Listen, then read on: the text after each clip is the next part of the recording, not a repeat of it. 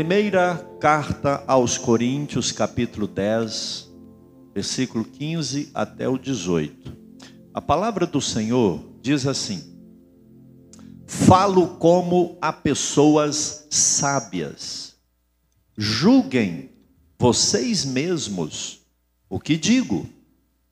Não é fato que o cálice da bênção que abençoamos é a comunhão do sangue de Cristo? E não é fato que o pão que partimos é a comunhão do corpo de Cristo? Porque nós, embora muitos, somos unicamente um pão, um só corpo, porque todos participamos do único pão. Considerem o Israel segundo a carne. Não é verdade que aqueles que se alimentam dos sacrifícios são participantes do altar? Meus irmãos, à luz desse texto, eu quero falar sobre bênção e comunhão. Você pode repetir o tema? Um, dois, três.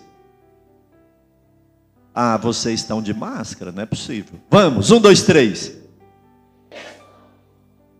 Aleluia. Toma o seu assento. Glória a Deus. Eu quero falar nesse tema bênção e comunhão. E eu quero eu tenho uma palavra poderosíssima da parte de Deus para a igreja nessa manhã. Não não distraia, não saia. Se ligue no altar e na palavra. Meus irmãos, esse capítulo 10, ele, ele de 1 Coríntios, ele é ele é interessantíssimo. Porque Paulo, no capítulo 10, ele está fazendo uma advertência contra a idolatria. Se você olhar o tema do capítulo, está conselhos contra a idolatria. E lá no versículo 7 do capítulo 10, Paulo fala assim: não sejam idólatras. Então a tônica do capítulo 10 é o quê? idolatria. Paulo está dizendo que o povo de Deus não pode ser idólatra. Irmãos, eu não sei onde o povo está com a cabeça, que a Bíblia é tão clara nisso e o povo ainda é idólatra. É uma coisa absurda. Deus abomina a questão da idolatria.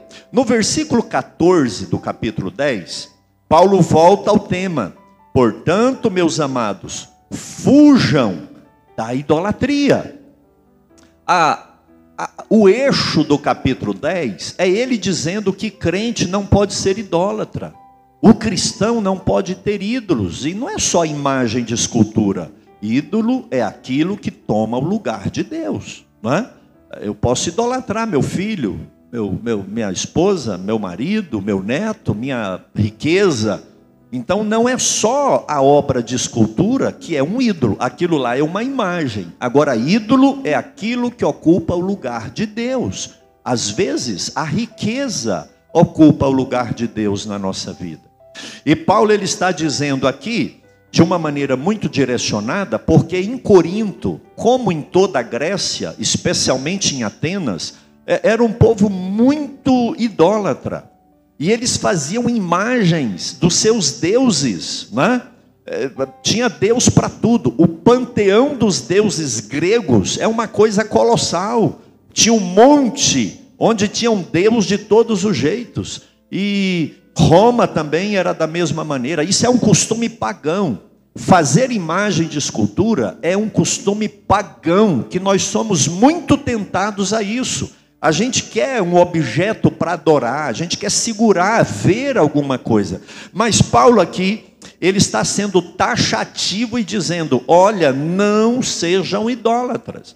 No versículo 19, ele fala aqui: o que quero dizer com isso? Que o que é sacrificado ao ídolo é alguma coisa? Aquilo que eu sacrifico ao ídolo é alguma coisa? E ele chega a dizer: o próprio ídolo tem algum valor?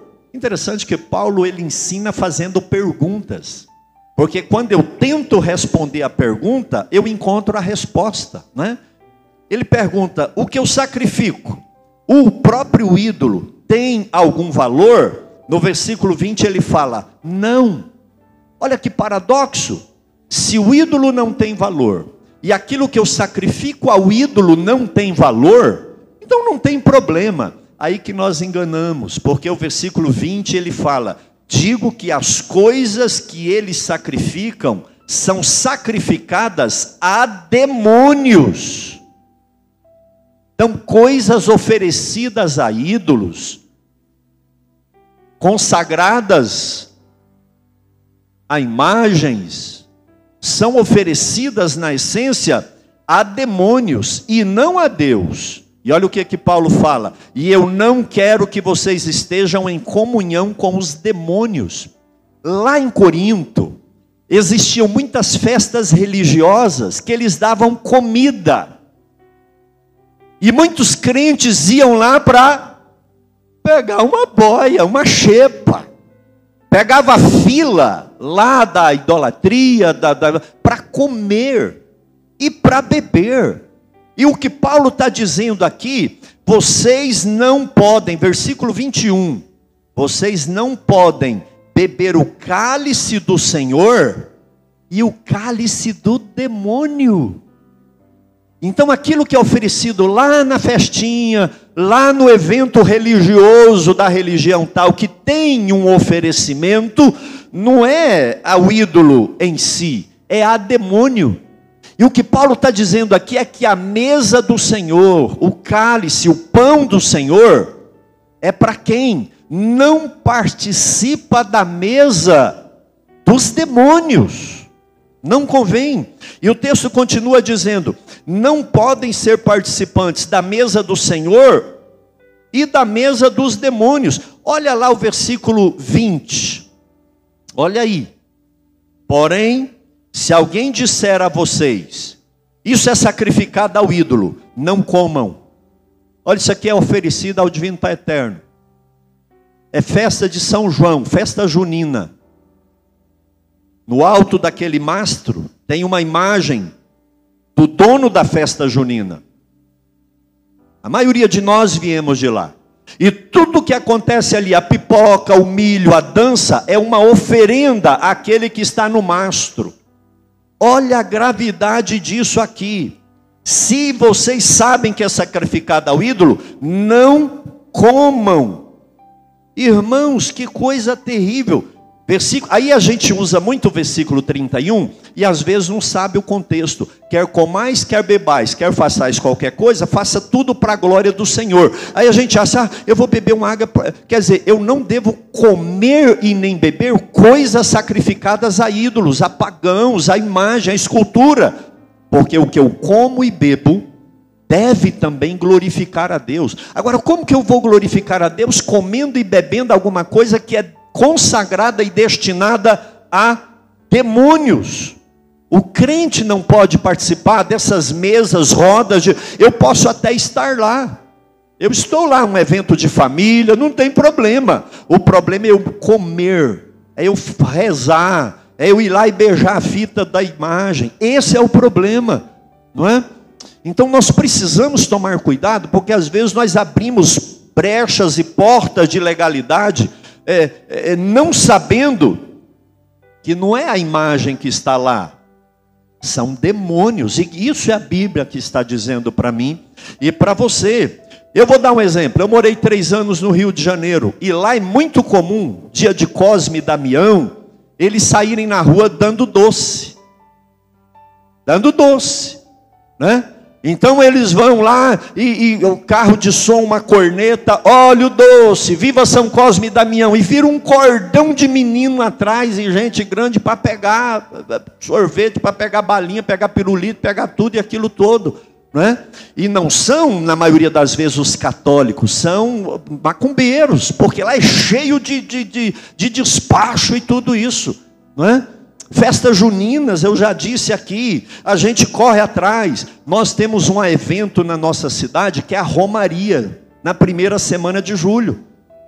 A barraquinha é comercial, ali é comercial, ninguém vem aqui, a maioria, mas aquilo que é consagrado não convém. Você quer ver uma coisa? O desfile de carros de boi de Trindade, o maior, Guinness Book, Eles não falam para você que aquilo lá é, é, é, é uma procissão, né? Eles não falam. Mas no primeiro carro de bois, o andor, o primeiro carro, tem a imagem do Divino Pai Eterno. E quando ele para na frente do altar, todo mundo faz, o padre reza, joga água, e a partir dali, aquela água que jogou na imagem vai jogando em todo mundo. De vez em quando ainda joga no povo. O povo, ah, joga. E o crente está lá. Eu gosto de animal demais, irmão. Nossa, eu gosto. Olha que traia daquela mula. Hã? Olha que carro bonito aquele ali. E está engrossando as fileiras. Tudo bem, você não vai comer nada lá, é, paciência. Aí já é problema. Chegar lá e se eles estiverem distribuindo alguma coisa. Mas não convém. Já teve ano aqui no nosso município que a prefeitura obrigou os funcionários a usar uma camiseta com a imagem da, da idolatria. Isso é um absurdo. Isso é um crime contra a nossa fé. E o cristão não deve se curvar diante de uma situação dessa. E aí, irmãos, nesse emaranhado de idolatria terrível que Paulo ensina no capítulo 10, ele coloca uma pedra preciosa. Ele coloca assim uma pepita pepita de ouro, algo extraordinário, porque para falar que quem participa da mesa do ídolo está tendo comunhão com ele, banqueteando com demônios, ele coloca uma pílula do que é a ceia. Então ele faz uma comparação né, do que é a ceia quando nós estamos na mesa do Senhor e quando estamos na mesa dos demônios. E esse trecho que nós lemos é exatamente a parte doutrinária que Paulo fala sobre a ceia do Senhor, e é o que eu quero, nesses próximos vinte e poucos minutos, tratar com os irmãos. Eu contextualizei sobre o capítulo para a gente pegar essa porção, porque um texto fora do seu contexto é um pretexto, e a gente não sabe o que, é que ele está dizendo, tá ok? Logo no versículo 15, Paulo, ele dá assim um chamamento para os coríntios e para mim e para você, porque ele fala: Eu presumo que estou falando com pessoas sábias. Eu estou falando como a sábios e não tolos, neófitos, ignorantes, gente que só quer viver de emocionalismo. Vocês são inteligentes e têm capacidade de entender o que eu estou falando. Irmãos, durante muito tempo os nossos cultos ficaram imunes à inteligência. A gente só queria reteté, grito e tudo e saía sem nada. E achava que estava tudo bem. Agora Paulo está dizendo aqui: eu acho que eu estou falando com gente sábia, que pode julgar as minhas palavras por vocês mesmos. Então raciocina, deixa de preguiça mental, pense às vezes nem, nem olha na Bíblia, ah, o que que vem? Ah, eu quero tomar logo essa ceia, eu quero ainda passar na feira. Não, eu estou falando com gente sábia, gente que entende que está diante de uma palavra que vai mudar a história nossa. Nós não estamos aqui para cumprir tabela. Eu tenho uma palavra da parte de Deus, então liga nisso daqui. E Paulo, para chamar a atenção deles, ele fala: Olha, vocês são inteligentes, têm capacidade de entender, então julga a minha palavra. Não vai acreditando só porque eu falei, não. Julgue aquilo que eu estou falando. E aí ele faz duas perguntas retóricas. Aliás, é, é, é cheio de perguntas que ele faz para a gente entender. Né? E essas perguntas dele elas vão nos ajudar a entender algumas coisas sobre a ceia do Senhor. No versículo 16, ele fala: Porventura, o cálice da bênção, diga cálice da bênção. Olha como que ele chama o cálice. Porventura, o cálice da bênção. Não é o cálice da comunhão do corpo de Cristo? Então, qual o nome que ele, o adjetivo, né, o nome que ele dá para o cálice? O cálice da bênção. Irmão, isso é maravilhoso, porque quando a gente pegar esse cálice que representa o sangue de Jesus, saiba que nós estamos diante do cálice da bênção. E aqui o cálice da bênção, que é o cálice do sangue de Jesus Cristo, ele está fazendo menção exatamente a esse aqui. Daqui a uns instantes, alguns pastores vão sair dali e vão ficar aqui. E a gente vai ficar de pé, levantar os elementos da ceia e nós vamos dar graças a Deus. A partir daí, pela fé, esse suco de uva vai representar o sangue de Jesus Cristo. E aí uma fila de diáconos e diaconisas virão por esse corredor, vão pegar uma bandeja dessa, uma travessa dessa, e vai chegar diante de você e vai dizer: Tomai e comei, esse é o corpo de Jesus, esse é o sangue de Jesus. E você vai pegar um cálice desse. A hora que você pegar, você vai estar pegando o cálice da bênção. É o cálice da bênção. A maior bênção que o ser humano pode ter é o perdão de pecados que só o sangue de Jesus Cristo pode, pode dar. Ele é cálice da bênção porque os nossos pecados são perdoados. Ele é o cálice da bênção, porque pelo sangue de Jesus Cristo, o nosso nome está escrito no livro da vida do Cordeiro. Ele é o cálice da bênção, porque tudo de errado que eu já fiz, Deus não leva mais em conta, porque Ele jogou no mar do esquecimento. Ele é cálice da bênção, porque o sangue de Jesus me dá bênção física, cura de enfermidade, abençoa os meus projetos e, acima de tudo, ainda abençoa a minha vida espiritual. Então, Paulo diz aqui: olha, quando a gente pega o cálice da bênção, que é o cálice do sangue de Jesus, é o cálice da bênção. Irmãos, olha que maravilha. E aqui ele faz assim um, uma, uma, uma comparação: que se esse é o cálice da bênção, a bebida lá do altar é cálice de maldição. E não pode misturar. Ou eu tenho uma vida no altar, uma vida com Deus de santidade, ou não. Eu não posso estar no ambiente de boate, de pecado, de shows imorais, cultural, um teatro, alguma coisa aí cultural, legal. Ah, pastor, eu gosto da cultura africana, eu também, tem muita coisa que eu gosto, mas tem coisa ali que não é cultura, é satanismo, é adoração de demônios, porque se a gente relativizar tudo isso daqui, então tudo é cultura. Aí o camarada está invocando Exu, Oxóssi, sei lá, Iemanjá, e jogando tudo isso na plateia, e a gente está lá, né, cantando músicas que adoram a isso. E, irmãos, quem toma o cálice da bênção não deve beber desse cálice dos demônios. Existe diferença entre Jerusalém e Babilônia, assim como tem diferença entre igreja e mundo. Assim como tem diferença entre santidade e pecado. É impossível, camarada vai lá numa boate, aquela luz neon e mulheres nuas se vendendo e cocaína para todo lado. E ele, não, irmão, estou aqui porque é um ambiente, mas nada a ver, sou cristão. Está errado, que geração é essa? Entra em êxtase lá num show secular mundano dessas cantoras de carnaval, adoradoras de demônios que se reverenciam Gaga, Beyoncé, e ainda tem cristã seguindo essa turma. Aquela menina da tatuagem aí brasileira. Ou você bebe do cálice da mesa do Senhor, ou você vai beber do cálice de demônios. Não tem como misturar, crente. Que tipo de igreja que nós somos? Paulo está dizendo: isso é coisa de demônio, não mistura. Aí eu sigo, eu curto, eu acho legal, sai fora.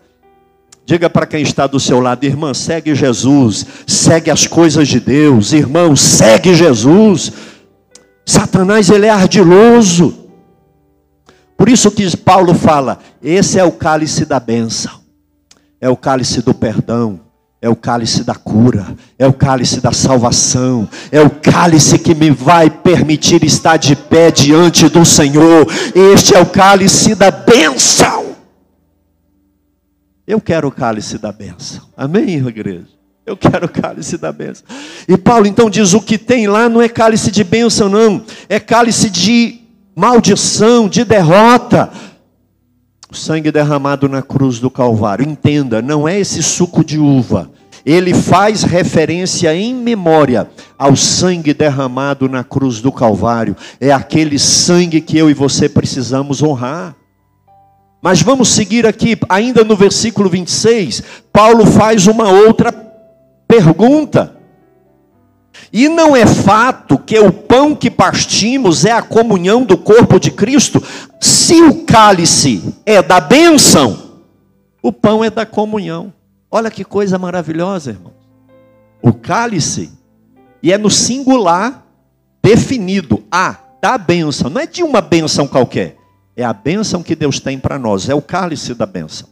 Mas o pão, o que, que o pão ele vem representando? O pão representa a comunhão. E qual que é a ideia da comunhão? O versículo 17, Paulo explica isso muito bem. Embora somos muitos, olha aí o versículo 17 na sua Bíblia. Somos unicamente um pão. Nós somos muito, e não é só a igreja AD Campinas Trindade, é o povo de Deus em toda a terra. Nós somos muitos, mas somos unicamente um pão, um corpo, porque todos participamos do único pão, que é Jesus Cristo que desceu do céu. Isso fala de comunhão. Primeiro, comunhão com Deus, o Criador. Nessa manhã, ao pegar esse pão, você vai dizer: Isso aqui me leva a ter comunhão com Cristo. Eu estou comendo o que representa o corpo de Cristo. Então, olha aqui no sentido espiritual. As características espirituais dele: sabedoria, domínio próprio, prudência, santidade. Aquilo que você come passa para o seu corpo. Alguém já disse que você é o que você come. O seu corpo é o que você come. Come coisa saudável, você tem coisa saudável. Agora, esse pão aqui representa aquele pão de lá. Então, quando você comer isso daqui, espiritualmente, você vai começar a receber as características de Cristo Jesus na sua vida e você vai ter comunhão com Cristo. E o Espírito Santo vai dizer: Você é filha de Deus, você é filho de Deus. Porque o pão é o pão da comunhão. Mas além da comunhão com Deus, é também a comunhão com os irmãos. O primeiro mandamento é amar a Deus sobre todas as coisas. E o pão fala de comunhão com Deus. E o segundo mandamento, conforme Cristo, semelhante a esse, é ame o próximo como a você mesmo. Ceia é comunhão com o Pai, com o Criador, com Cristo, com o Espírito Santo. Mas ceia também é comunhão com o irmão, com o próximo, com o semelhante, porque a gente come do mesmo pão. E não é o mesmo pão da panificadora, é o mesmo pão que desceu do céu. Já tem dois mil anos que a igreja na face da terra alimenta do pão que desceu do céu. E esse pão é Jesus Cristo Senhor. Isso nos torna, sabe o que? Irmão. Irmão. Por que, que eu te chamo de irmã? Por que, que eu te chamo de irmão? Porque nós temos o mesmo Deus, o mesmo pão, o mesmo Jesus, e somos uma irmandade espiritual que vai morar com Ele eternamente no céu. Tem alguém do seu lado que você pode ministrar uma palavra de bênção, de comunhão na vida dessa pessoa? Tem? Tem uma palavra? Se o cálice de Deus é o cálice da bênção, o do mundo é de maldição. Se esse pão me dá comunhão com Deus e com a igreja, o pão do mundo te dá comunhão com o diabo e com o mundo. Por isso que nós devemos, irmãos, é, é mundo e igreja, não tem jeito. Jesus disse: O mundo vos odeia. O mundo vos odeia. O mundo odeia a igreja, irmãos, eles nos toleram. Não se engane. O mundo tem ódio, porque tudo que nós temos em Cristo eles não têm santidade. Eu conversava com uma pessoa ontem e ele dizia assim: aquela família é riquíssima, mas quando uma filha vai na casa do pai, a outra não vai, porque são inimigas, ferrenhas. Até os dois cunhados, que são com cunhados, marido das duas meninas, já pegaram arma, e se encontrar, um mata o outro. O dia que uma filha vai na casa do pai e da mãe, a outra não vai. Fulana vai, então vai. Isso é riqueza? Isso é riqueza. Ah, mas o mundo, bate palma. Camarada mora lá na casa de pau a pique, lá na roça, é peão de fazenda, não tem nada, irmão, uma botina furada no rumo do dedo, do dedo mínimo. Mas a filha chega, o filho chega e pede bênção. Bênção, pai. Senta no colo dele, ele beija, ele abençoa. Irmãos, isso é vida. E nós nos matamos por coisa que não valem nada.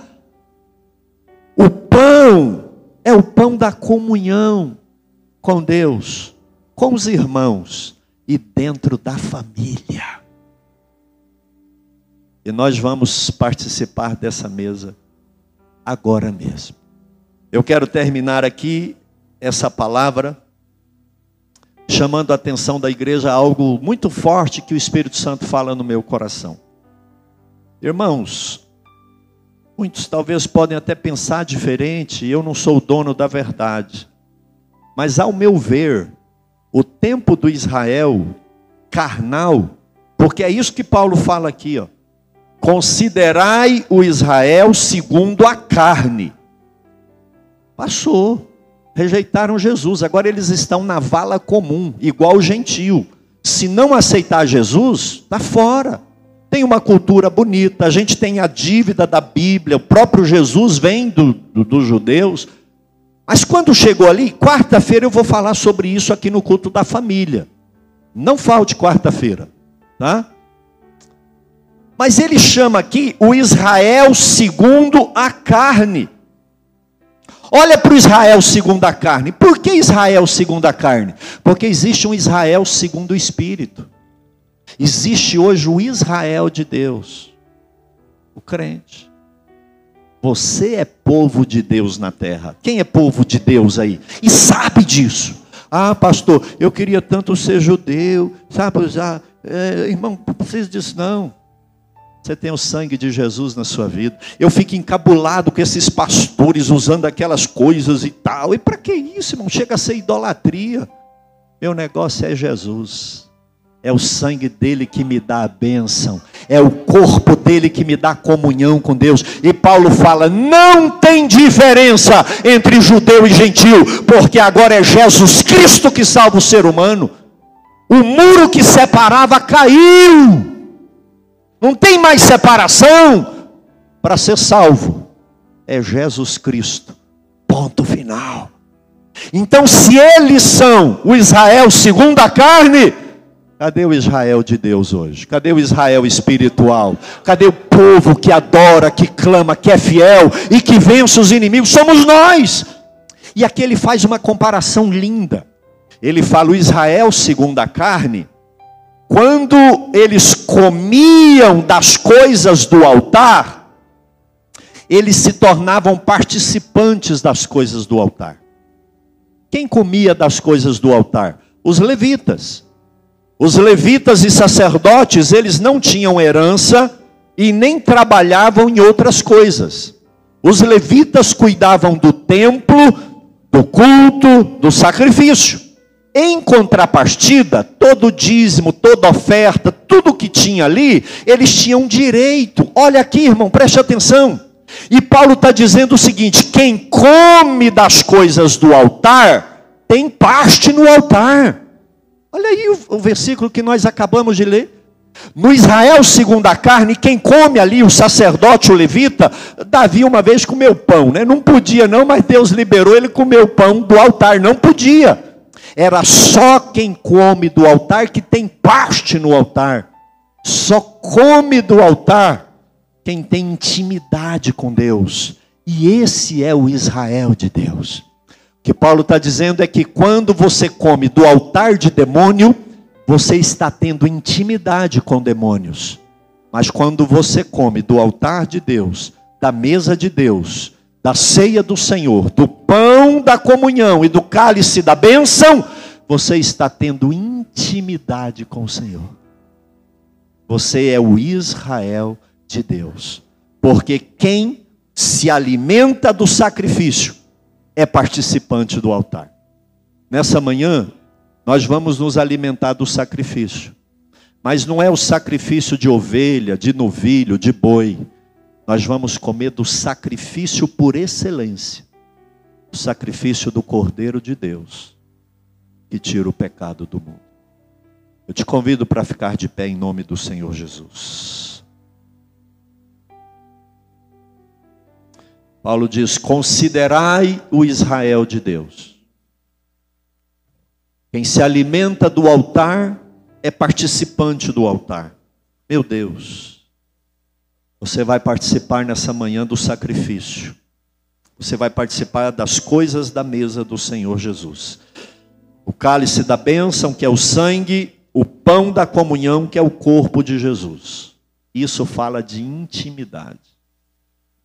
Porque você é povo de Deus. O Espírito Santo do Senhor vai nos renovar nessa manhã com o sangue de Jesus, com a comunhão com nosso Deus e Pai. Porque a ceia, irmãos, fala de intimidade com Cristo. É uma manhã de intimidade com o Espírito Santo de Deus. Feche os seus olhos, eu quero orar com você, porque você tem direito à mesa do Senhor. Tudo aquilo que Jesus conquistou na cruz do Calvário, e por isso é o cálice da benção. Tudo aquilo que ele conquistou no Calvário, a nossa comunhão com Deus, o véu do templo se rasgou. você tem perdão e você tem comunhão, você tem a bênção e a intimidade com Deus. Feche os seus olhos e fale com o Senhor nessa manhã. Diga para Ele qual a alegria do seu coração em participar da mesa dele. Existem pessoas inebriadas pelo pecado. Existem pessoas